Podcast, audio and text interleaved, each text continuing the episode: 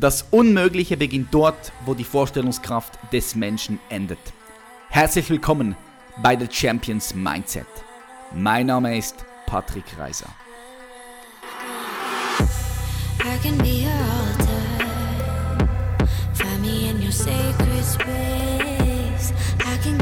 Und ich sage herzlich willkommen zu einer weiteren Folge von The Champions Fucking Mindset, dem Podcast Number One im deutschsprachigen Raum, wenn es um die persönliche Weiterentwicklung und Bewusstseinsentfaltung geht.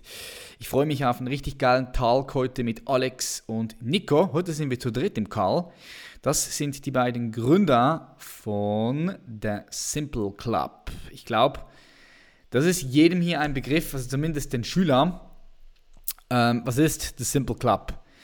The Simple Club ist eine App mittlerweile, wo Schüler dort ganz auf einem simplen, so wie der Name halt schon sagt, der Simple Club, auf einem simplen, sehr einfachen Weg der Lerninhalt, der in der Schule gelernt wird, weitergegeben wird. Sei es Biologie, sei es Geschichte, sei es ähm, die Geografie, Wirtschaft, es wird denen alles weitergegeben. Die haben schon über 2,5 Millionen Leute am Start, die diese Plattform nutzen. Und was mich heute vor allem interessiert ist, wie diese beiden Jungs das geschafft haben, das ganze Business hochzuskalieren. Sie sind heute 25 Mitarbeiter und sie wurden auch schon international für Preise nominiert, wie beispielsweise der Emmy und die Goldene Kamera. Ich feiere es und ich denke, ihr auch. Es wird ein geiles Gespräch. Ich bin gespannt und pumped und ich sage, wir starten direkt rein, ohne Zeit zu verlieren. Welcome to the show. Wir sind heute zu dritt. Nico und Alex. Wie geht's euch? Hi, super. Danke, dass wir dabei sind. Ja, ich äh, freue mich, dass ihr hier seid, weil ich, ich, muss euch ganz ehrlich sagen, ich hatte euch gar nicht auf dem Schirm vorher. Ja? Ich hatte euch gar nicht auf dem Schirm. Gut, ich selbst, ich lerne nicht mehr, ich gehe nicht mehr zur Schule, ja? vielleicht aus diesem Grund noch. Und äh, dann hat, äh, hat ein, eine meiner Mitarbeiter gesagt, hey, hol die Jungs vom The Simply Club. Ich so, The Simply Club, okay. Habe ich mich mal ein bisschen informiert, habe ich gesehen, wow, was ihr da aufgebaut habt in den letzten acht, neun Jahren. Ja. 2000, das ist mir aufgeschrieben, 2011, 27.12.2011 genau. 2011 ja. habt ihr gestartet. Das ist ja ja, acht, äh, sieben, acht Jahre, was ihr da aufgebaut habt, habt um, unbelievable, also Respekt, richtig, richtig geil, das Produkt okay. ist geil und ich würde gerne direkt auch hier eintauchen, für all die Leute, die vielleicht jetzt noch nie etwas von euch gehört habt, stellt euch mal ganz kurz vor, ähm, was, was macht ihr? Genau, wir haben äh, Simple Club gegründet und Simple Club ist inzwischen eine Lern-App für Schüler, Studenten und Azubis, die irgendwas in der Schule nicht verstanden haben und da einfach Hilfe brauchen und was schneller verstehen und schneller können wollen. Und ähm, viele kennen uns noch von YouTube, weil wir ursprünglich angefangen haben, äh, YouTube-Videos, die coolsten Lernvideos äh, zu veröffentlichen. Das war damals unser Ansatz. Ähm, so ist es angefangen, deswegen kennen uns auch die meisten wahrscheinlich unter YouTube Simple Club. Damals noch The Simple Club, das war dann so der Facebook-Move, den wir auch gemacht haben. ähm, aber jetzt ist es der Kern eigentlich unsere Lern-App, die wir da noch weiter ausbauen wollen. Geil. Ja, ich habe gesehen, ihr habt ja über 12, 13 verschiedene YouTube-Channels zu jedem Thema. Habt ihr einen eigenen Channel? Äh, habt ihr auch mal reingeguckt? Da bringt ihr auch richtig guten Mehrwert. Also ich denke mal, die meisten Schüler im deutschsprachigen Raum, die, kenn, die kennen euch. Ja? Wenn man zur Schule geht, Simple Club kennt man. Wie hat das Ganze gestartet? Wenn wir jetzt mal zurückgehen in die Vergangenheit, 2011, Wer von euch beiden hat die Idee gehabt? Wie seid ihr zusammengekommen? Wie seid ihr ins Umsetzen gekommen? Erzähl mal ein bisschen so eure Story. Das nimmt mich jetzt echt wunder. Ja, also die Idee hat natürlich ich. Äh, das kann man, glaube ich, gar nicht mehr sagen, weil die Idee hatte, wir waren beide in der 11. Klasse ähm, und wollten was im Internet starten. Ja. Und wir hatten dann, das war ungefähr zu der Zeit, wo dieser äh, Social, Net Social Network Film über Facebook rauskam, ne? Der wahrscheinlich mega viele Leute motiviert hat, ein Online-Business zu starten. Ja, ja, ja, genau.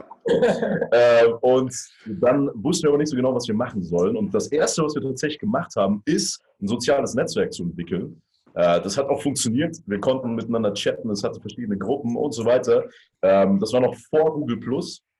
Und als wir es veröffentlichen wollten, kam genau zu dem Zeitpunkt Google Plus raus und hat es sogar eine ähnliche Logik im sozialen Netzwerk, wie wir es uns ausgedacht hatten. Äh, wir wussten zu dem Zeitpunkt natürlich noch alle nicht, dass äh, Google Plus auch ein Flop wird. Ne? Deswegen, aber uns hat es hart eingeschüchtert äh, und deswegen haben wir das nie veröffentlicht. Und das war für uns so erstmal so voll, ähm, voll einschüchternd, weil wir gemerkt haben, ey, wir haben so viel im Hintergrund gearbeitet, ohne dass jemand davon erfahren hat und dann haben wir es noch nicht mal veröffentlicht. Und da waren wir längere Zeit ein bisschen deprimiert, aber hatten trotzdem noch was, äh, Bock, was zu starten. Und irgendwann, das war eine witzige Story, äh, kam ein Kumpel auf uns zu, der erzählte, dass sein Kumpel mit Origami-Videos auf YouTube mehrere tausend Euro im Monat verdient. Und wir so, hä? What? und äh, da haben wir uns so angeschaut und das war wirklich jemand, der hat nur seine Hände gefilmt, man hat das Gesicht noch nicht mal gesehen. Und ähm, der hat dann eine riesige Zielgruppe an Hausfrauen gehabt, die das von morgens bis abends durchgeguckt haben. Mhm. Und das haben natürlich die Werbekunden erkannt, deswegen haben sie den CPM auf YouTube hochgeschraubt und deswegen hat er auch so viel verdient. Und dann, das war so der erste Moment, wo wir gemerkt haben, ey, mit YouTube kann man Geld verdienen. Und dann haben wir zur gleichen Zeit auch gesehen, in unserer Klasse gibt es ein riesiges Problem, nämlich Mathe.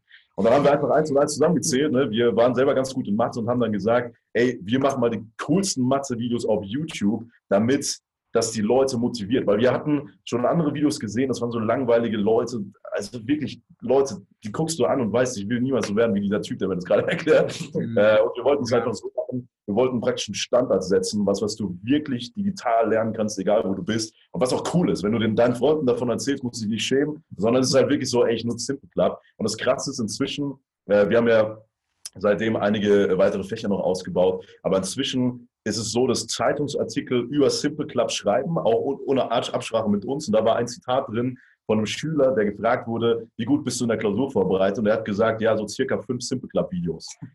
Und das ist halt so ein Zeichen, wo wir so merken, fuck, ey, wir haben es fast geschafft, wieder das Taschentücher zu werden. Also Synonym für Lernvideos.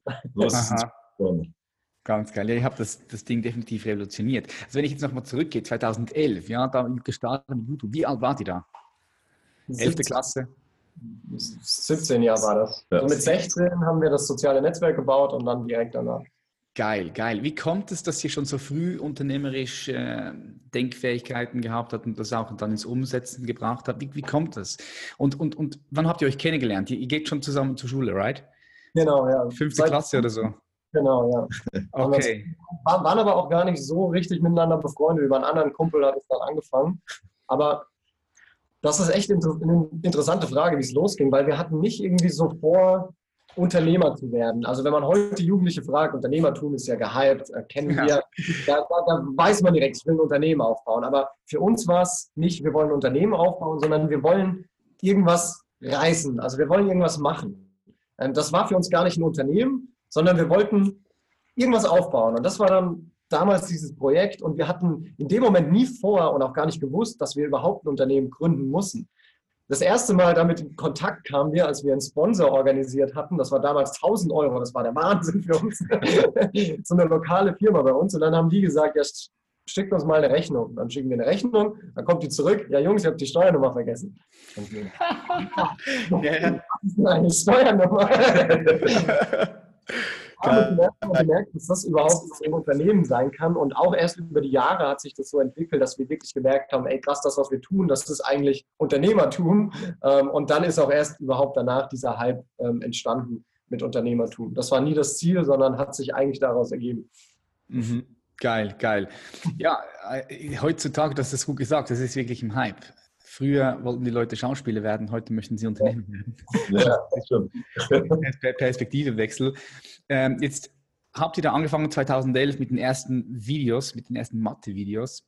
Und irgendwann kam wahrscheinlich der Punkt, wo das Ganze ein bisschen größer geworden ist, wo ihr auch Hilfe euch nehmen musstet, sprich mhm. äh, Assistenten, Mitarbeiter eingestellt habt. Mittlerweile heutzutage, heutzutage seid ihr, glaube ich, 25 Leute, habe ich das richtig gelesen? Ja. 25 Leute ein Unternehmen in Berlin. Wann und wie ist das so zustande gekommen, wo ihr gemerkt habt, wow, okay, da könnte doch etwas Größeres werden? Und wie, ja. sehr, hat, wie, wie sehr hat das euer Mindset verändert? Ja, das ist äh, krass gewesen. Also, also auch eine krasse Story am Ende tatsächlich. Wir hatten das ja angefangen, auch wie Nico gesagt hat, nie mit der Intention, daraus ein Unternehmen zu machen, weil wir noch nicht mal wussten, dass es so eine äh, Sphäre überhaupt gibt.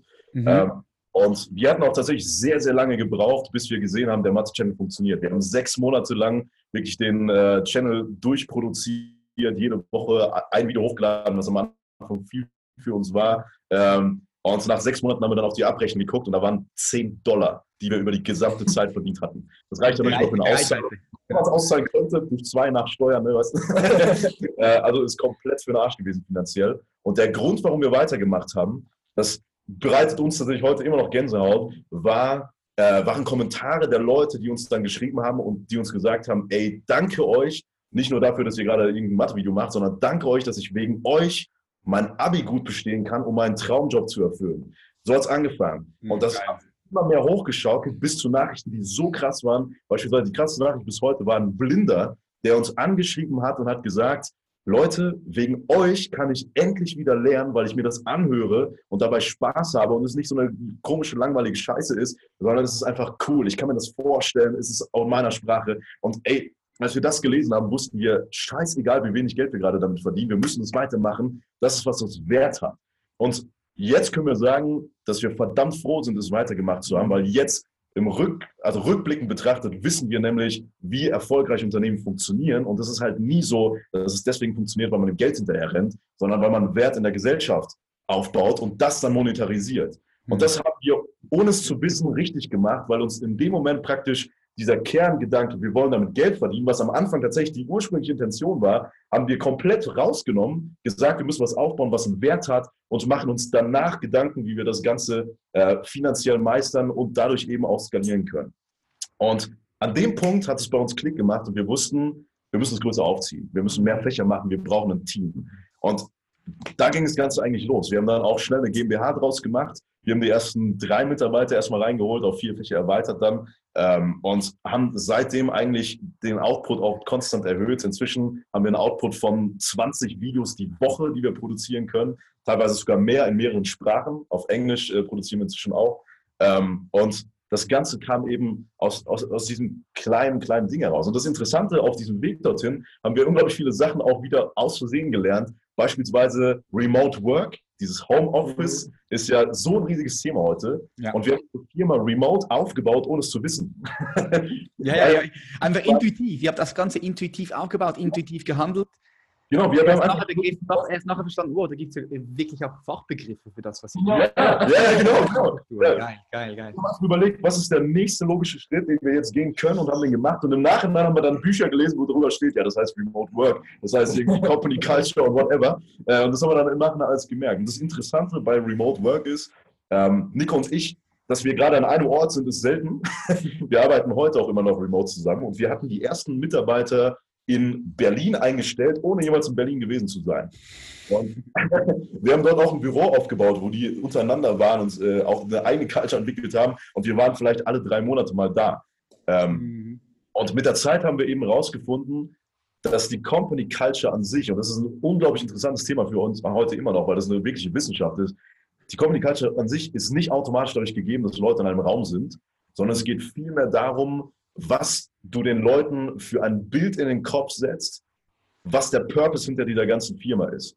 Und dann reicht es auch, wenn man sich ab und zu mal sieht, wenn man geile Team-Meetings hat, vielleicht einmal im Quartal oder so und zwischendrin halt gut kommunizieren kann über Tools wie Slack ähm, aber das Wichtigste ist einfach, dieses Bild im Kopf zu haben, wo man das ganze Team hinbringen will und dass jeder seine Rolle im Team versteht. Und das ist bis heute, da haben wir gerade tatsächlich einen eigenen Podcast so aufgenommen zu dem Thema, äh, äh, gerade eine Stunde vorher. Das ist bis heute das wichtigste Thema, was wir aus der ganzen Nacht gelernt haben. Ja, ganz geil, ganz geil. Kennt ihr äh, Ben Sattinger von OTL, Online-Training-Lizenz? Nee. nee. Er arbeitet auch, ähm, auch in diesem Stil, und zwar auch automatisch. Er hat Mitarbeiter überall. Ich bin auch hier in der Schweiz, ich habe Mitarbeiter in Köln. Wir haben, wir haben zwar die Büros dort lokalisiert, mhm. ähm, weil ich halt einfach dort der Vorteil sehe, dass wenn die Leute alle zusammen sind, es ist, halt, es ist halt komplett was anderes, aber ich sehe auch den Vorteil, wenn du von überall free, frei arbeiten kannst für die Mitarbeiter ja. selbst. Das ist auch ein sehr interessantes Konzept, das ich mir auch äh, anschauen werde, definitiv. Und das ist interessant, was du sagst, weil ich kann da auch dir eigentlich voll und ganz zustimmen, wenn du, wenn die Mitarbeiter alle eine Vision haben, ein Bild von dort, wo ihr hingehen wollt als Unternehmen, dann ähm, spielt es nicht mal so eine krass große Rolle, wo die arbeiten ordentlich. Ja. ja. Voll. Ja. Denkst, du, denkst, du, denkst du, das Modell wird in Zukunft immer mehr und mehr auch in die Gesellschaft kommen? Auf jeden Fall. Also wir hoffen es zumindest, äh, weil das Problem ist gar nicht unbedingt, dass Firmen, die es nicht umsetzen, wirklich konkret darüber nachgedacht haben, ob es sinnvoll ist, sondern sie glauben einfach aus ihrer Historie heraus, dass es keinen Sinn macht.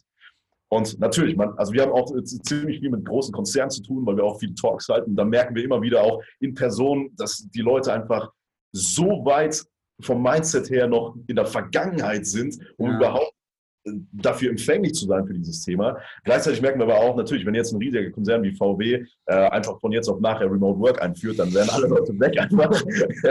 Also es ist schon nicht so einfach, aber was wir eben glauben ist, dass wir endlich in einer, in einer Ära sind, wo es möglich ist, nicht nur als Geschäftsführer oder, oder Unternehmer das Leben zu führen, was man haben will, mit Freiheit, Selbstbestimmung und genügend Geld zum Leben, um einen geilen Lifestyle zu haben, sondern eben auch als Mitarbeiter. Mhm. Weil was wir bisher immer kritisiert haben, ist, dass dieses Bild von dem perfekten Leben immer nur als Unternehmer möglich wäre.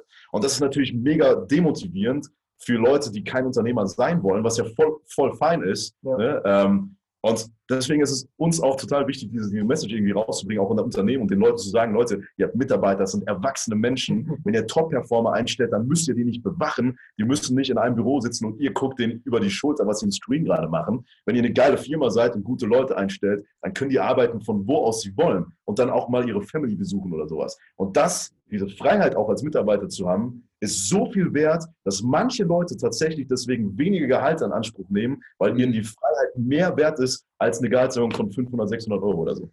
Ja, sehe das. Ich denke, ich denke, es geht auch ganz klar ein bisschen immer mehr und mehr in diese Richtung. Das siehst du auch aufgrund von dem, dass äh, so Co-Founding Companies oder Co-Founding Companies ist das falsche Wort, ähm, diese Büros, was ist der, was ist der Fachausdruck? Ja, Coworking, den habe ich gesucht.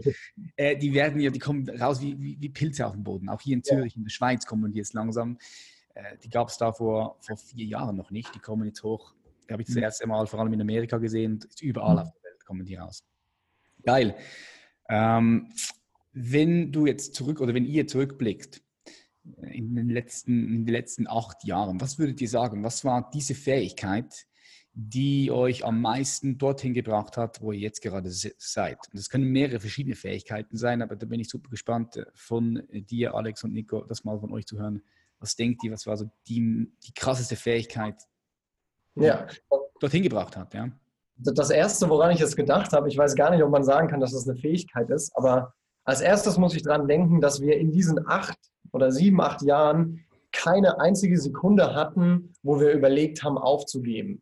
Wir werden nämlich die Frage so öfter in Podcasts gestellt, ja, was waren so die, die krassesten Sachen, die passiert sind? Wie oft wolltet ihr schon aufgeben? Und es sind echt heftige Sachen passiert. Also Sachen passiert, wo wir so glücklich waren, dass wir zu zweit waren, weil wir noch drüber lachen konnten, weil wir mhm. wahrscheinlich auch von der Art so sind, aber die krank heftig waren, die dir Albträume geben, wo du denkst, fuck, alles ist vorbei. Aber trotzdem haben wir keine Sekunde lang dran gezweifelt, dass wir das jetzt irgendwie ähm, fallen lassen müssen. Vielleicht ist es einfach dadurch entstanden, dass es von Anfang an dieses Baby war, dass wir diese Vision hatten, diese Rückmeldung. Für uns war es einfach klar, Simple Club wird fucking erfolgreich und wir machen das groß. Das ist heute für uns immer noch klar. Und ich glaube, das war das Allerwichtigste ähm, in den sieben Jahren, dass wir immer weitergemacht haben, scheißegal, was passiert ist.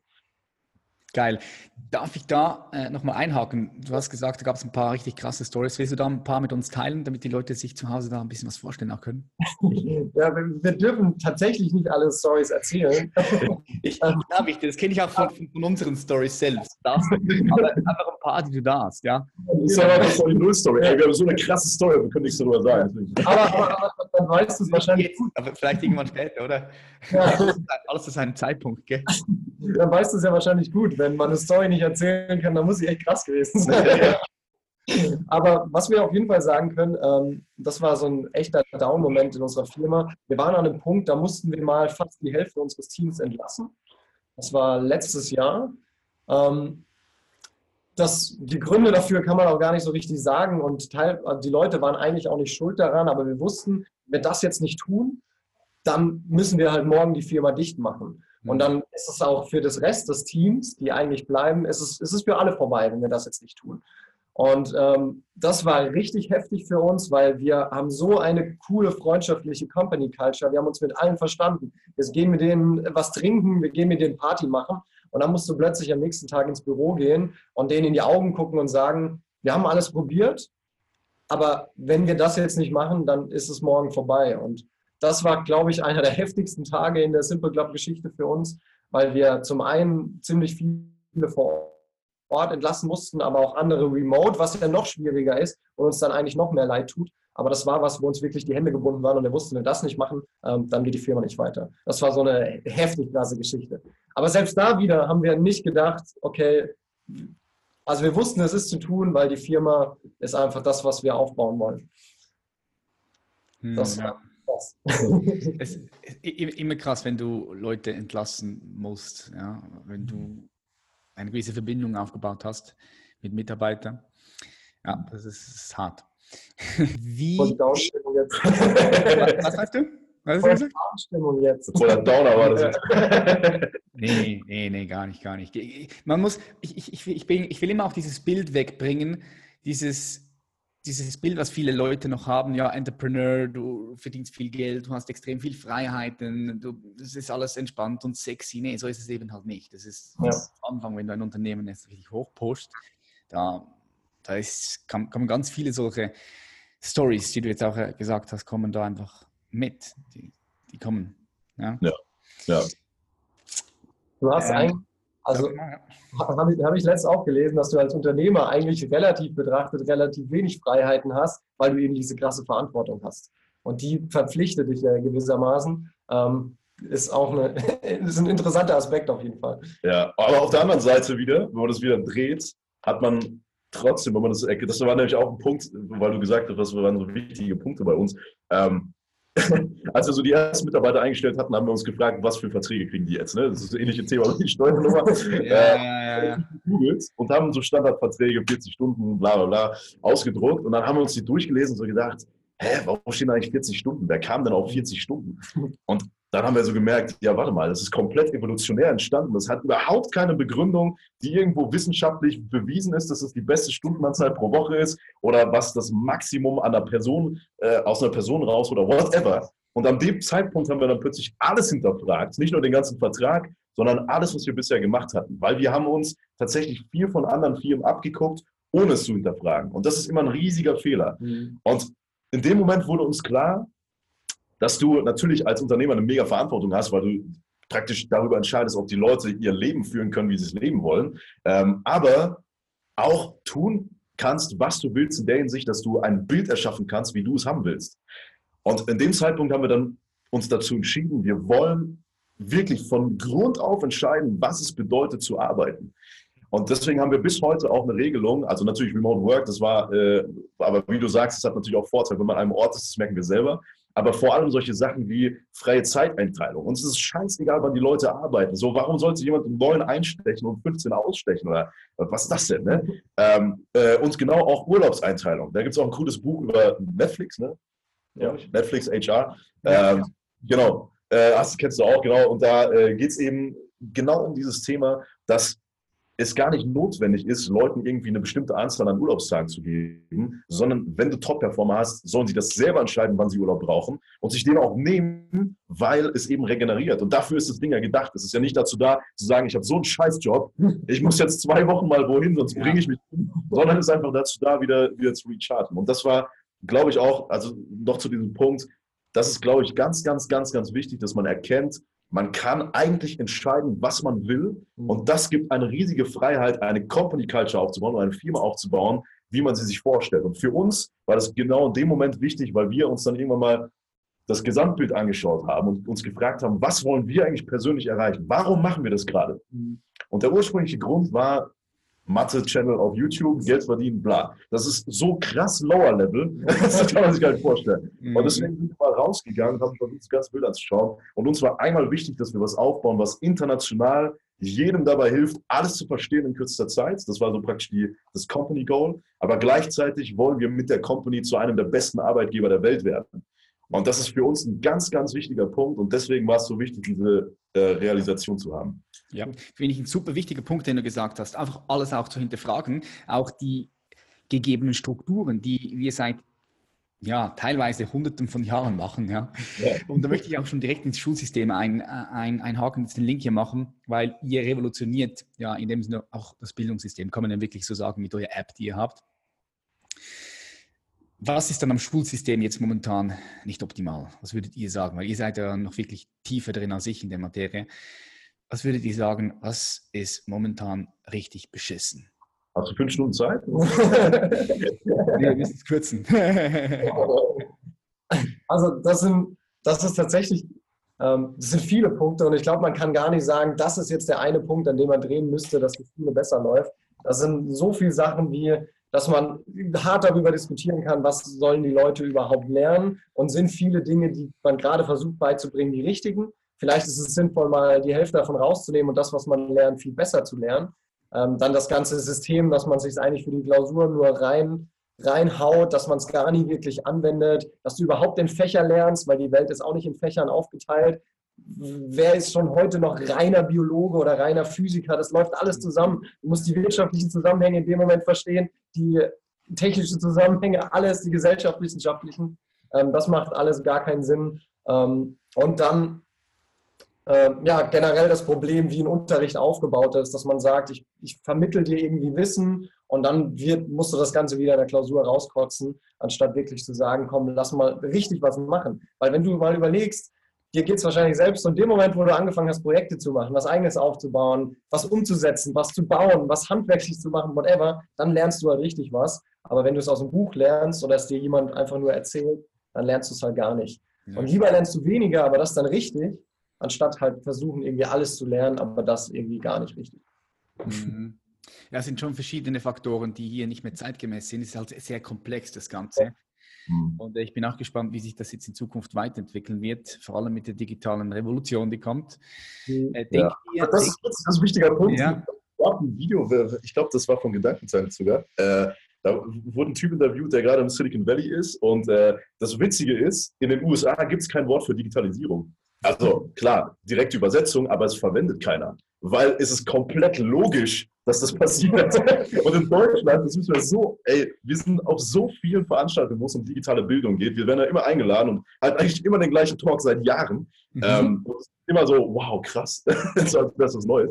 Äh, und das ist so witzig, wie oft da über dieses Thema Digitalisierung gesprochen wird, vor allem, ob es denn überhaupt gut mhm. ist. Und wir so denken, Leute, wo liegt denn?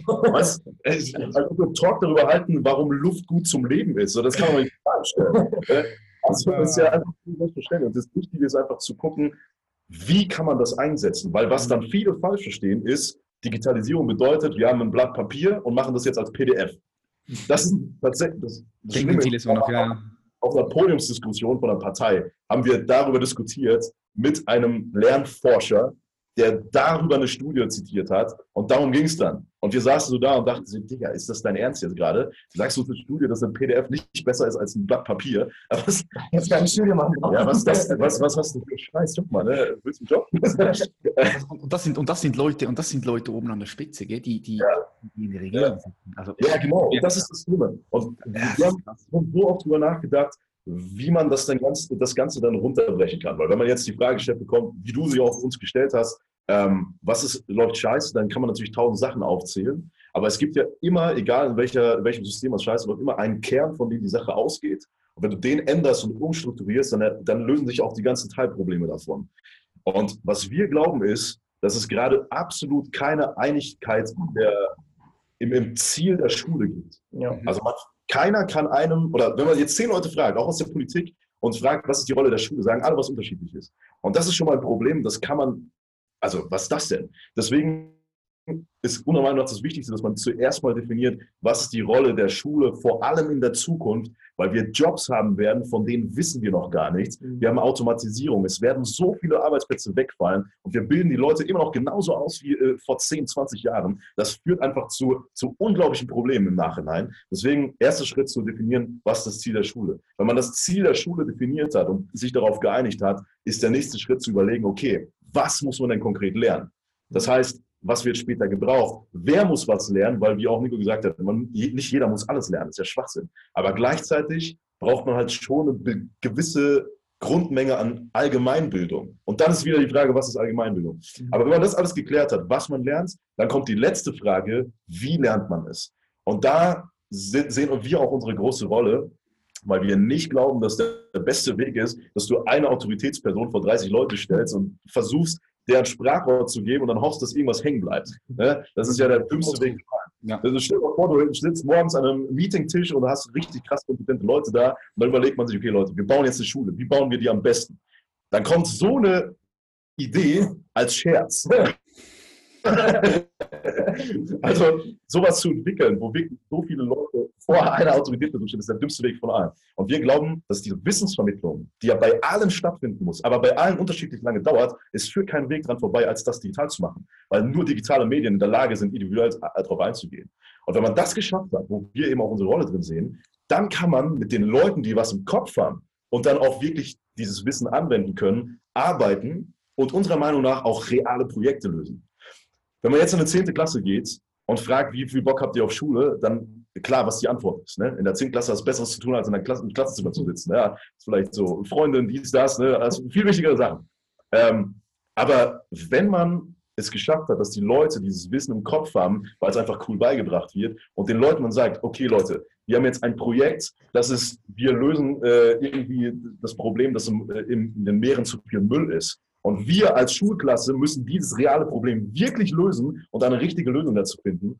Was verändert das mit der Motivation? Mhm. Die Leute merken, ey, ich sitze hier gerade nicht in der Schule und mache Mathebuch eine Aufgabe, wo ich zwei Millionen plus drei Äpfel addieren muss, sondern ich habe eine Aufgabe, die reale Probleme löst und die Welt verbessern kann.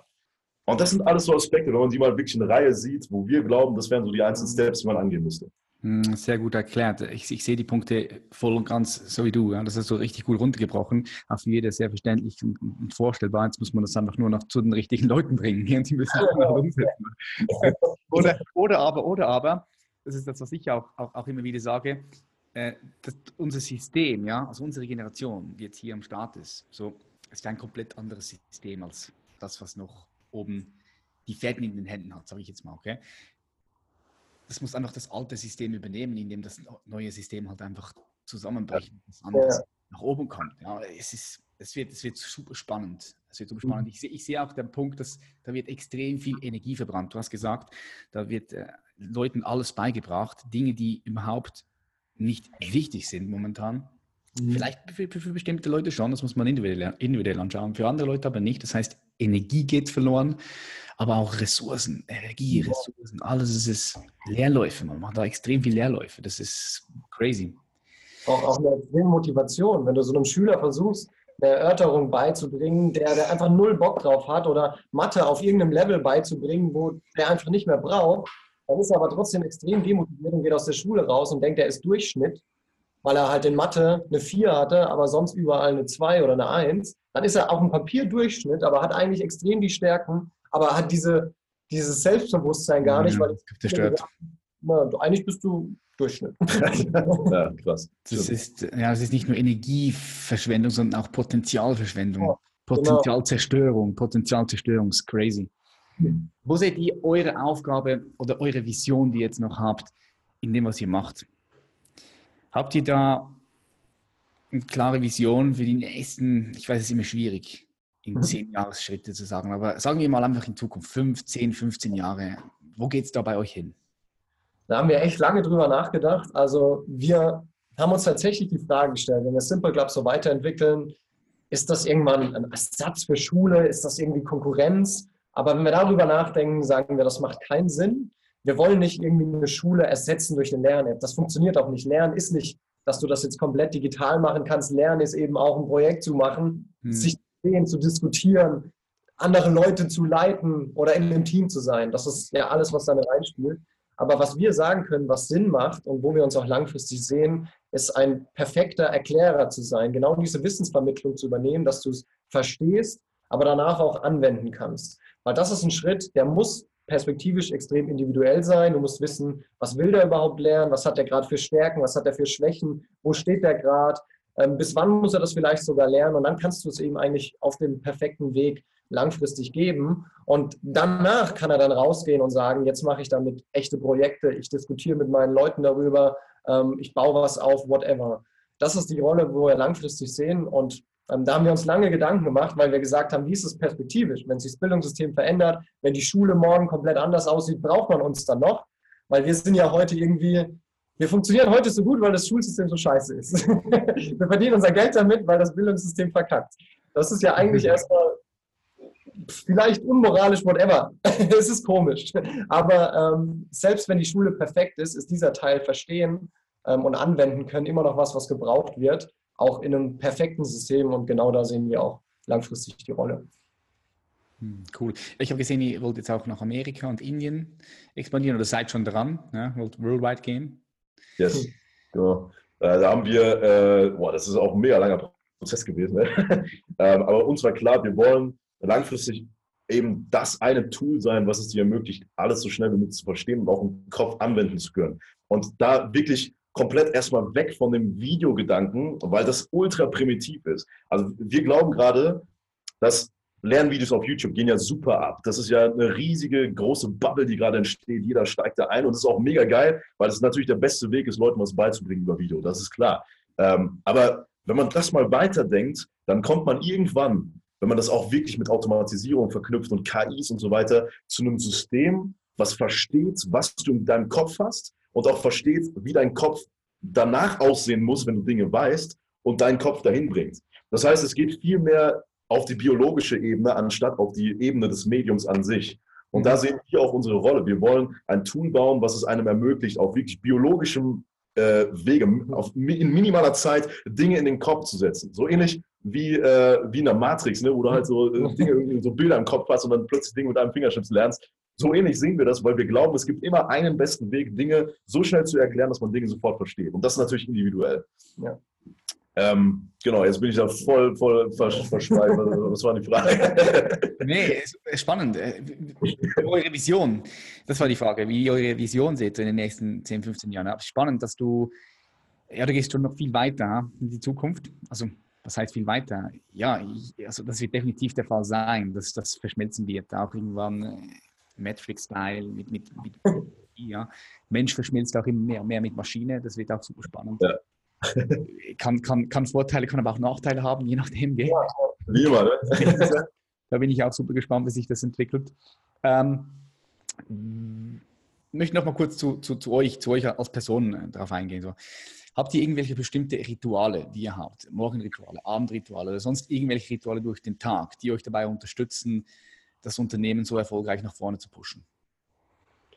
Ja, wir, das ist jetzt vielleicht kein äh, so ein Ritual, keine Ahnung, dass wir jetzt morgens was trinken, ähm, aber ich glaube, das, das passt für uns beide und ist auch ein Grund, warum wir so produktiv arbeiten und auch die Firma funktioniert. Ähm, wir machen, du kennst ja bestimmt Eat That Frog. Ja. Das heißt ja immer so, ja, mach morgens die schlimmste Aufgabe, aber wir sind extrem fokussiert in dem, wie wir arbeiten und haben unseren kompletten Morgen eigentlich beide geblockt für die wichtigsten Aufgaben. Nicht die schlimmsten Aufgaben, sondern die Aufgaben, die am allerwichtigsten fürs Unternehmen sind. Unser Team weiß, dass wir morgens eigentlich nicht erreichbar sind. Wir checken morgens keine Mails, wir gehen morgens nicht ins Slack, sondern wir machen morgens die allerwichtigste Aufgabe. Und das ist, glaube ich, eine Frage, die wir uns einfach jeden Morgen stellen. Was ist jetzt das Allerwichtigste, was ich tun muss? Und selbst wenn es da tausend andere Baustellen gibt, wo man vielleicht was machen könnte, ist es trotzdem wichtig und das, dass man diese Disziplin hat und die wichtigste Aufgabe zuerst macht. Das ist, glaube ich, so vielleicht ein Ritual, aber definitiv so eine Vorgehensweise, die bei uns extrem gut funktioniert. Ja, das, das geht auch im Tag weiter genau so. Also wir haben uns angewöhnt, wirklich Dinge, krasse Blöcke einzuteilen, ähm, eben um Multitasking zu vermeiden. Äh, das kam aus einer Zeit, wo wir selber dann irgendwann an einem Punkt waren, das kennt, glaube ich, jeder, der mal ein Unternehmen aufgebaut hat, wo man zu viele Aufgaben gleichzeitig hat und dann plötzlich merkt, scheiße, ey, ich kriege das koordinativ gar nicht mehr hin. Äh, was mache ich jetzt? Und wenn ich das mache, dann kann ich das andere nicht machen und so weiter. Und da haben wir so eine Notbremse gezogen und gesagt, der eine Trick ist, immer die eine Sache zu machen, die am wichtigsten ist. Da gibt es ja auch das Buch The One Thing. Ne? Äh, und deswegen haben wir angefangen, jeden Tag gleich aufzuteilen. Der erste Teil des Tages, und das geht wirklich seit ab dem Moment an, wo wir aufstehen, bis hin zu dem Moment, äh, wo wir Mittag essen, keine Ahnung, äh, also bis mittags, ist wirklich diese Maker-Time, haben wir die genannt. Das ist da, wo wir die wichtigsten Aufgaben angehen. Danach kommt der Block, wo wir ähm, Mails checken, aber maximal eine halbe Stunde. Dann geht Mail wieder zu. Ne? Äh, und danach kommt dann der Nachmittag, wo wir dann die Aufgaben abarbeiten. Dann sind da erst Calls dran. Dann sind erst Meetings dran, wenn wir welche haben. Äh, irgendwelche äh, kleineren To-Dos, die wir abarbeiten müssten. Und abends wird dann noch einmal kurz Mail gecheckt. Dann haben wir praktisch die Mailzeit auf zwei Slots verteilt, werden nicht distracted zwischendrin und haben ganz klar verteilt, ähm, was passiert. Und ich glaube, das ist auch der eine Grund, der uns krass gerettet hat. Gerade in Bezug auf Calls, die haben wir nämlich auf ein absolutes Minimum reduziert. Wir glauben, Und das kennt man ja, wenn du angerufen wirst und es war vorher nicht angekündigt, ist es in 100% der Fälle eine Störung. Und es ja, 100%. Bin, bin, bin, ich mit dir voll ganz. Mich kann gar niemand anrufen, außer meine Familie. Ja, ja, meine Familie ist freigeschaltet und meine Mitarbeiter und wichtigsten Leute, ja. Ach, geil, na, genau, weil wir haben auch gesagt, kein Termin, kein Telefonat. also jemand, der uns vorher nicht gesagt hat, dass er zu dem Zeitpunkt, dann nimmt er auch nicht ab. Never. Ähm, und das ist der wichtigste Tipp überhaupt, weil man hat immer so am Anfang die Angst, wenn man nicht ständig erreichbar ist, kann irgendwas Schlimmes passieren und dann hat man es verpasst und kann nicht helfen, bla. Aber wie oft kommt sowas vor? In der Zeit, seitdem wir das machen, ist es kein einziges Mal vorgekommen, dass wir wegen Nicht-Erreichbarkeit irgendwas verpasst haben oder dass irgendwas Schlimmes passiert ist. Und was es aber auf der anderen Seite geschaffen hat, ist krasse Freiheit und vor allem krassen Fokus. Und das kennst du auch selber, wenn man was erreichen will, muss man sich zu 100% fokussieren können. Und da reicht eine Distraction aus und man braucht wieder, was weiß ich, das durch 20 Minuten Zeit, bis man wieder ins Thema reinkommt oder so. Das ist einfach ganz wichtig. Deswegen, wir haben jetzt nicht diese krassen Rituale, wo man sagen kann, äh, jeden Morgen äh, Affirmation und sowas, das haben wir auch mal gemacht, aber es geht vielmehr darum, um auch Flexibilität zu haben von Tag zu Tag, dass es diese großen Blöcke sind, in denen wir arbeiten und wo auch jedes Teammitglied von uns weiß, wann diese Blöcke stattfinden. Geil. Ja, extrem wertvoll, was ihr da gesagt habt. Bitte alle gut, hoffe, ich habt alle gut zugehört, weil ich sehe es halt doch schon noch so, dass dass das bei den meisten Leuten nicht der Fall ist. Also bei den meisten Unternehmern kann man schon sagen, die wirklich am Start sind, bei denen ist es so, weil du könntest gar nicht so einen Fokus aufbringen, wenn du genau diese Strukturen, die du jetzt gesagt hast, einfach nicht an den Tag bringst. Das ist ja. möglich, diesen Fokus. So, mhm. Jedes Mal, wenn du nur einfach kurz in deine Mails checken möchtest, dann kommt noch ein neues Mail, dann machst, machst, du noch das und dann kommt noch ein weiteres Mail, dann machst du noch das und dann bist du wieder weg und da im Fokus. Darum so fixe Zeiten, wo du die Mails checkst, Handy nicht, du bist im Handy nicht erreichbar. Das sind Basics, aber extrem, extrem wichtig. Ja. Geil, geil, dass ihr, dass ihr das so äh, eingeführt habt und dass ihr, die, dass ihr die mit uns teilt. Ähm, Gibt es in eurer Vergangenheit oder gab es das, dass ihr ähm, einen Mentor gehabt habt, der euch wirklich massiv nach oben gepusht hat. Gab es das bei euch oder habt ihr alles allein euch angehäuft, die Informationen, oder, oder gab es dann eine bestimmte, ja, eine bestimmte Person, einen bestimmten Mentor, einen bestimmten Zeitpunkt, ein Ereignis, das euch massiv nach oben gepusht habt? Also es gab jetzt, ich glaube auch nicht, wüsste ich jetzt nicht, es gab jetzt nicht einen Mentor, äh, der irgendwie, wo wir sagen kann, das ist unser Mentor oder das war unser Mentor. Äh, wir hatten immer wieder Personen, von denen wir extrem wertvolle Dinge lernen konnten. Ähm, das versuchen wir auch heute immer, wenn wir merken, es gibt so einen Bereich, da wollen wir uns verbessern, da wissen wir nicht Bescheid oder wir glauben, die Person könnte das wissen. Dann suchen wir uns eher so die die Fachleute dafür und fragen die nach Tipps. Also wir haben ein ziemlich großes Netzwerk, wo wir, egal welches Problem wir haben, wir wüssten, wen wir fragen könnten. So gehen wir ziemlich vor. Ähm, aber generell zu dieser Grundentwicklung, die wir durchgemacht haben, war es, glaube ich, zum einen wichtig, ähm, dass wir so gegenseitig oder so gemeinsam gewachsen sind. Also ich glaube, wir haben uns auch viel gegenseitig gepusht, ohne jetzt irgendwie den anderen pushen zu wollen, sondern wir haben halt einfach gemerkt, ey, wenn wir Simple Club aufbauen wollen, dann müssen wir uns auch irgendwann mit Persönlichkeitsentwicklung beschäftigen. Wir sind gleichzeitig da reingewachsen, haben über die gleichen Themen gesprochen und ich glaube, das war einfach ein wichtiger Austausch, den wir beide dann auch durchgemacht haben, um so gemeinsam stärker zu werden und immer größer zu werden. Das ist auch so eine wichtige Lehre, die wir oft sagen. Hätte nur einer von uns beiden das gemacht und der andere nicht, dann hätte es mhm. heute wahrscheinlich gar nicht so gut funktioniert, weil der andere dann komplett anders äh, denkt. Das ist, glaube ich, ganz wichtig, gerade wenn man zu zweit oder zu dritt findet. Das ist übrigens mein Hund, der hier bellt. Alles gut. gut. man kennt es ja, es gibt verschiedene Levels an Erfolg, sage ich mal. Und du kommst auch nur in die Kreise rein, wenn du das Level erreicht hast, weil klar, sonst hast du kein Value für die Leute. Und das irgendwie, man merkt das, wenn man nicht auf einer Stufe gehen kann. Und dadurch, dass man sich ständig weiterentwickelt und ständig besser wird, ständig mehr Erfolg hat und was vorzuweisen hat, kommt man in diese Kreise rein. Und äh, da hatten wir, das muss man echt sagen, da hatten wir schon wirklich viele Leute, die uns immer punktuell genau das gegeben haben oder das sagen konnten, was unglaublich großen Wert hat. Ja, geil. Macht ihr, habt ihr gewisse Strukturen eingebaut, wo euch dabei unterstützen, dass ihr ständig diese Weiterentwicklung pusht und pusht und pusht? Also habt ihr beispielsweise lest ihr ein Buch in der Woche, habt ihr irgendwelche Strukturen oder macht ihr das ganz natürlich mit dem Flow? ähm, so spezielle Strukturen glaube ich nicht. Also wir lesen beide relativ viel, aber das ist einfach ein Habit, das automatisch gekommen ist. Nicht, dass wir uns dazu zwingen, sondern das ist klar, dass wir das tun müssen.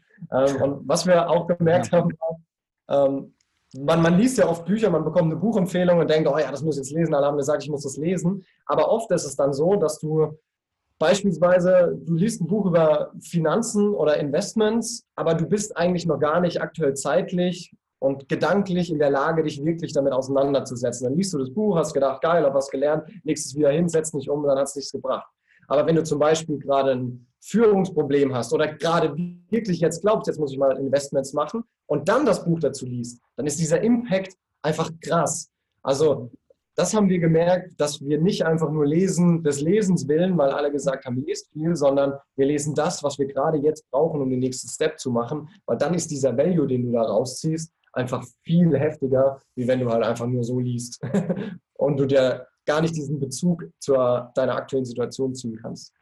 Sehr geil, weil du es auch direkt dann umsetzen kannst an deinem genau. Projekt, an deinem Unternehmen. Auch sehr, sehr, sehr wertvoller Tipp. Was würdet ihr behaupten, was ist das, was die Menschheit momentan am meisten braucht? Ja, stellt euch vor, ihr macht einen Zoom, geht auf den Mond, guckt euch die Welt von oben an, betrachtet die, die Menschheit, die Gesellschaft worldwide. Was ist das, was momentan am meisten gebraucht wird? Puh, das ist eine krasse Frage. Ey. Boah. Wenn man rauszoomt und die Menschheit, also, also es ist erstmal natürlich schwer zu sagen, was ist die Menschheit. Ne? Da gibt es so ganz, ganz unterschiedliche Mentalitäten. Ähm, also ich muss sagen, vor, vor, drei Jahren, als dieses ganze Unternehmertum und äh, Purpose äh, Thinking noch nicht so da war, wäre genau das das gewesen, was wir, glaube ich, gesagt hätten, dass man äh, mehr realisieren muss, dass es darum geht, zu verstehen, warum man Dinge tut und dieses Warum auch umzusetzen. Ähm, aber was mir gerade einfällt, weil wir da vorhin drüber geredet haben, dass es ja so viele Lehrläufe gibt, ich glaube, viel zu viele Leute unterschätzen, wie viel Zeit sie verlieren durch Sachen, die sie nicht weiterbringen. Ähm, es gibt ja das Phänomen, dass es Leute gibt, die so krass To-Do-Listen haben, sich mega produktiv fühlen, aber am Ende am Tag nach Hause kommen. ja, kenne ich. Du, was habe ich eigentlich erreicht? Ja. Ne? Und das okay. gibt es auch so an manchen Tagen. Ne? Und, äh, und man redet sich das dann immer ein, ich habe doch so viel gemacht, bam, bam, bam. Aber die harte Wahrheit ist, wenn man das Gefühl hat, man hat nichts erreicht, dann hat man höchstwahrscheinlich auch nichts erreicht. Du hast, nicht, du hast nichts bewegt. Genau, du hast nichts bewegt. Und ja. wir glauben, gerade in diesem ganzen Hustle-Mania-Mindset, äh, äh wird so oft unter den Tisch gekehrt, dass es nicht darum geht, produktiv zu sein, sondern darum geht, was zu bewegen und auf dem Weg dabei produktiv zu sein. Mhm. Dieses ganze, die ganzen Produktivitätstools mit To-Dos und sowas, das bringt alles gar nichts, wenn du die falschen Dinge einträgst. Wenn du Dinge machst, die nichts bewegen. Und deswegen ist, glaube ich, das Wichtigste, was man erkennen muss, wie wenig Zeit man eigentlich im Leben hat, aber wie viel Zeit man äh, oder wie viel ähm, Kapazität man eigentlich hat, um wirkliche Dinge zu bewegen, wenn man versteht, was es heißt, Dinge zu bewegen. Und das ist auch der Grund, warum wir unseren Tag so einteilen, weil wir wollen nicht das Gefühl haben, am Ende nach Hause zu kommen und zu sagen, ey, fuck, wir haben nichts bewegt. Deswegen am erst wirklich die komplette Hälfte des Tages machen wir nur Dinge, die was bewegen. Damit wir wirklich das schon mal vom Tisch haben, egal wie viel To-Dos hinten raus äh, sind. Das ist, glaube ich, auch ein wichtiger Tipp, den wir auch falsch gemacht haben am Anfang. Man denkt immer, man hat eine To-Do-Liste, okay, dann hake ich die Sachen erstmal ab. Dann habe ich die Free-Time, meinen Kopf freizulassen und kreativ zu werden. Das ist genau die falsche Reihenfolge. Man muss zuerst die Dinge machen, die wichtig sind. Scheißegal, wie viele To-Dos hinten raus, sich aufschauen und dann erst die To-Dos angehen, weil die bewegen nicht. Mhm, definitiv, sehe ich auch so, ja. Was würdet ihr sagen, was ist so das Buch, welches ihr am meisten weiterempfohlen habt? Kommt euch was Bestimmtes in den Sinn? Ich weiß, ja. es gibt ja viele Bücher, aber Einige, ja. die ihr am meisten empfohlen habt? Ähm, Jetzt neben unserem eigenen Buch ist es wahrscheinlich, äh, das haben wir wahrscheinlich am meisten empfohlen. Aber, äh, Kein Limit heißt es, right? Genau, ja. ja. Äh, Seven Habits um, of Highly Effective People ist so, das haben wir, glaube ich, beide auch zweimal gelesen. Das ist so echt die Bibel, weil da so viel Value drin ist. Ähm, wir haben auch immer gesagt, das hast du, glaube ich, als erstes gesagt, so, ähm, das muss man auch nochmal lesen, wenn man Kinder hat, weil dann sieht man nochmal bestimmt ganz andere Dinge da drin, die man rausziehen kann. Ähm, und ich glaube, die Bücher von Tony Robbins sind auch krass. Wobei man da sagen muss, wenn man ganz junge Leute hat, die jetzt ganz frisch in der Persönlichkeitsentwicklung ist, wenn man dann so einen Tony Robbins Wälzer hat, dann muss man schon sehr viel Eigenmotivation mitbringen, das durchzuhören oder durchzulesen. Aber wer diese Motivation hat, Tony Robbins ist einfach dann brutal. Ja. Heftig. Und von ja. da, da kommst du ja gar nicht mehr raus, oder? Dann bist du gefangen. Dann brauchst du auch keine Buchtipps mehr, weil dann kommen die alle auf dich zu durch Remarketing. ja, geil, geil. Jetzt stellt euch mal vor, das ist meine letzte Abschlussfrage, die ich an euch habe. Das stelle ich allen Leuten. Wenn ihr jetzt ein Werbeplakat designen könntet, so wie ihr euch das vorstellt, Text, Design und dieses Werbeplakat ist überall zu sehen. New York Times Squares, Berlin, hier in Zürich, Rio de Janeiro, Moskau, all over the world. So, was platziert ihr da? Was haut ihr da drauf? Wie designt ihr dieses Plakat?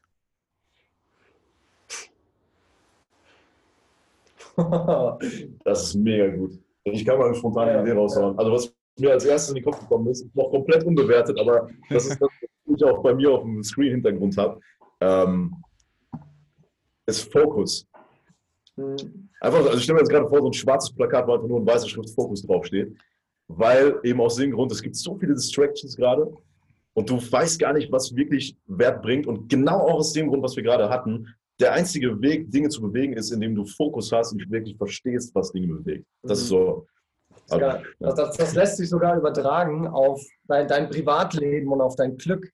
Du wirst wahrscheinlich niemals glücklich werden, wenn du dann auch nicht fokussiert generell bist. Wenn du Zeit mit deiner Familie verbringst, wenn du Zeit mit deinen Kindern verbringst, mit deiner Freundin, wenn du einen Fallschirmsprung machst, dann bist du vielleicht gezwungenermaßen dann fokussiert, aber oh, genau ja. in den Momenten ist es ja genau wichtig, die eine Sache zu tun und da im Moment zu sein und das fokussiert zu machen. Ähm, also ich finde es geil. Würde ich mit mitbezahlen. Focus, 100% Focus. Sehr geil. Hey Jungs, Alex, ich habe mich sehr gefreut. Die Jungs von The Simple Club. Wo können die Zuhörer euch finden? Auf YouTube yes. da einfach The Simple Club eingeben. Aber wo können sie vielleicht auch eure Reise ein bisschen verfolgen? Genau, am besten auf Instagram, at Nico Schork und at Alex Giesecke. Und von da aus geht die Reise los. Ja. Gut, seid ihr auch oft auf, so auf Social? Seid ihr, seid ihr, gebt ihr da Gas? in den, in den Stories versuchen wir die Leute so mitzunehmen auf die Reise, eben den, den Alltag. Wir haben ja selbst auch unseren Podcast kein Limit, wo wir viel ähm, versuchen mitzugeben, weil es ist auf jeden Fall eine spannende Reise, diese Mischung aus Persönlichkeitsentwicklung und Unternehmertum, was ja auch so eng miteinander verbunden ist. Ja, und genau, weil du das ansprichst, also uns ist mega wichtig, egal was wir machen, halt aus der Position rauszukommen, dass wir Dinge zuerst selbst ausprobiert haben und selber erlebt haben, bevor wir sagen, was gut ist. Weil es gibt jetzt, das kriegt man auch mit, man guckt ein einziges, wir gerade eben man guckt ein einziges Video über Persönlichkeitsentwicklung oder Coaching und schon kommt über äh, Remarketing und äh, Facebook-Werbung und so weiter ganz viele Leute, bei denen du ganz genau weißt, die haben gar keinen Plan von dem, was sie sagen. Leider. Mhm. Äh, das ist eine riesige Bubble geworden und es ist ganz wichtig, genau auch so wie du, weil du ja auch offensichtlich erfolgreich bist in dem, was du tust und danach erst einen Podcast drüber machst und nicht umgekehrt, ähm, dass, dass man das durchbricht und wirklich zeigt, was wirklich wichtig ist. Wir glauben, es gibt so viel Neues in dieser ganzen Persönlichkeitsentwicklung. Es gibt so viele Leute, die jeden Tag einen Post darüber machen. Man hat alles schon mal gehört. Aber am Ende geht es eigentlich um wenige Basics und die wichtig, richtig anzuwenden. Und wir wollen einfach zeigen, wie das wirklich konkret in Real Life aussieht. Ja, yep, geil. Auch ein wichtiger Punkt, den du angesprochen hast. Ja, es fällt mir auch auf, also immer wieder da, so, ich nenne es so die, die, die, die Scams, ja. Ja, ja. Halt einfach so. Ja. Die, die, lesen, die lesen einfach ein paar Bücher und geben ein, einfach eins zu eins das wieder, was in den Büchern gelesen ist, ohne das vorher wirklich auch verstanden zu haben oder zu erlebt zu haben. Das ist natürlich was ganz anderes. Aber da sehe ich auch, ja, das ist unsere Aufgabe, hier am Start zu sein, auf dem Markt zu sein und ja, genau. uns abzugrenzen von eben diesen Scams, ja. Yes. Geil. Geil, Jungs. Ich danke euch ganz herzlich, dass ihr hier wart. Ich wünsche euch weiterhin ganz viel Erfolg. Danke, gleichfalls. Und ich bin gespannt, wo die Reise hinführt. Yes, danke. danke. bye, bye. Ciao. Und das war's wieder, meine Freunde. Ich entschuldige mich für die ja relativ schlechte Tonqualität. Wir hatten teilweise nicht so gutes Netz. Nichtsdestotrotz hoffe ich natürlich, dass du sehr viel Mehrwert wieder aus diesem Gespräch rausgenommen hast. Wenn das so ist, dann bitte ich dich nur um eines. Gib diesem Podcast wie immer eine positive Bewertung. Das würde mich extrem freuen, weil es pusht uns gemeinsam nach vorne. Würde mich auch freuen, wenn du den Podcast auf Instagram teilst, ihn markierst, mich markierst. Ähm, das bedeutet mir die Welt. Yes. Ich wünsche euch super schönen Tag, Abend, Nachmittag oder was ihr auch immer habt. Ich freue mich auf die nächste Folge. Bis dann und ich sage Peace.